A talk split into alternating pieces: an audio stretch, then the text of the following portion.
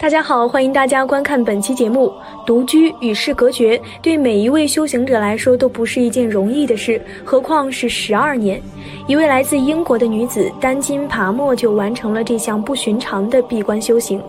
她十八岁皈依成为佛教徒，二十岁到印度，二十一岁出家，成为第八世坎出仁波切的首批西方人弟子。出家后，他在喜马拉雅山修行二十年之久。近年来，他奔波世界各地弘法、募捐、筹建在北印度的比丘尼寺院。在弥漫东方气息的佛教世界里，来自英国伦敦的比丘尼丹金爬莫，以其西方的血缘背景、闭关雪洞十二年的经历与发愿女身成佛的事迹，引来了世人的瞩目与好奇。今天就让我们来看看这位承袭藏传佛教法脉的西方比丘尼究竟有着怎样不凡的悟道历程。以下内容是来自丹金爬莫的修行自述。我出生于第二次世界大战期间，在伦敦长大，并且于1960年初期，也就是在青少年时期开始接触佛法。后来发现自己与藏传佛教之间有着某种特殊的感应，而当时的西方社会对他几乎一无所知。我在二十岁时前往印度的达呼西市工作。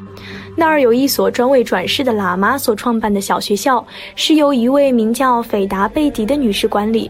就在二十一岁生日那天，我在印度见到了尊贵的坎出仁波切。三星期之后，我便出家成为了比丘尼。坎出仁波切是一个西藏佛教团体的领袖，这团体中有一百三十位僧人以及大约四百位的家众。我担任坎出仁波切的秘书，并且教导年轻僧人学习英文。几年之后，这个僧团。迁到县址一个叫做扎西宗的地方，然后仁波切告诉我，应该前往喜马拉雅山谷的拉呼尔去闭关，并进行更深度的修行。所以我前往那儿，并住在噶举派的一座小寺院塔优佛塔中。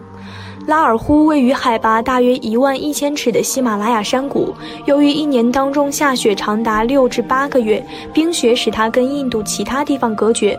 我在塔尤佛塔待了大约六年，但后来觉得自己需要一个更隐僻的地方，于是便迁到一处洞穴中。那洞穴距离寺院约一小时路程。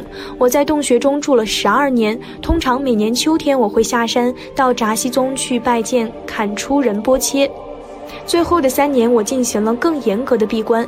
在一九八八年时，我离开了印度，前往意大利的亚西季，跟朋友一起住在这个中世纪城镇外的山坡上。几年后，我又回到印度去教导转世后的年轻坎出仁波切学习英文。当时他十二岁。大约在那时，有些在堪巴加寺的仁波切要求我创办一所尼院，因为在这儿没有任何为女性而设的寺院。其实住在拉呼尔很容易就能看出这种情况，因为寺院中的比丘都在前面举行供佛仪式、接受教法，并且长时间闭关，而比丘尼通常只能待在后面的厨房煮饭做杂事。有许多比丘尼非常聪慧虔诚，但却没机会接受教育或修炼更高深的教法。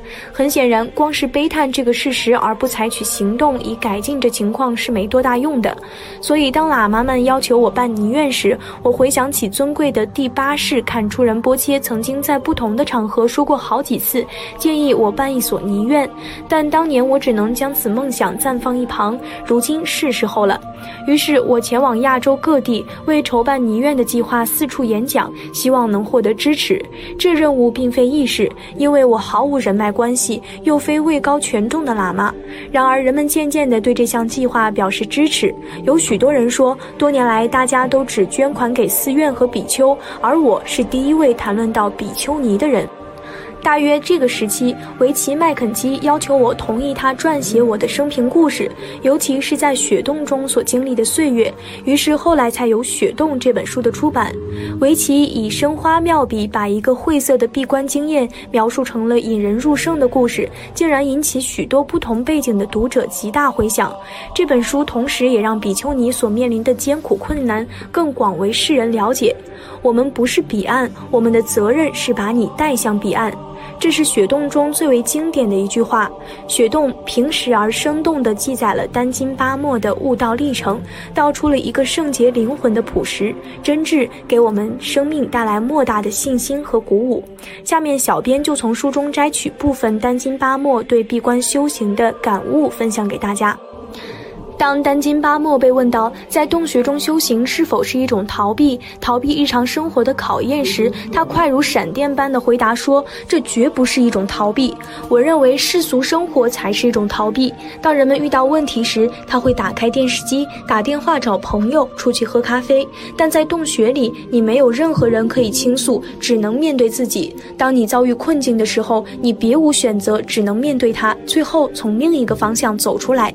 在洞穴中。”你面对自己最粗糙的、最原始的内在本质，你必须找出应对解决的方法。心念的本质是空性与喜乐，是无条件、无分别的意思。它是一种证悟的境界，却没有一个证悟者的存在。当你获得开悟，它一点也不惊天动地，没有宇宙的爆炸，也没有高昂的天乐响起。娑婆世界的本质是苦，苦是生命中根本的不满足状态。外面是在下雪，我也在生病，这些都没有关系，因为这就是娑婆世界的本质，没什么好担心的。如果事情变好，那很好；如果事情没有变好，那也很好。两者之间其实没有什么差别。这不是获得了什么，而是失去了什么。我们从来没有离开过完美，它仿佛是包一层层的洋葱皮，是你必须做的事。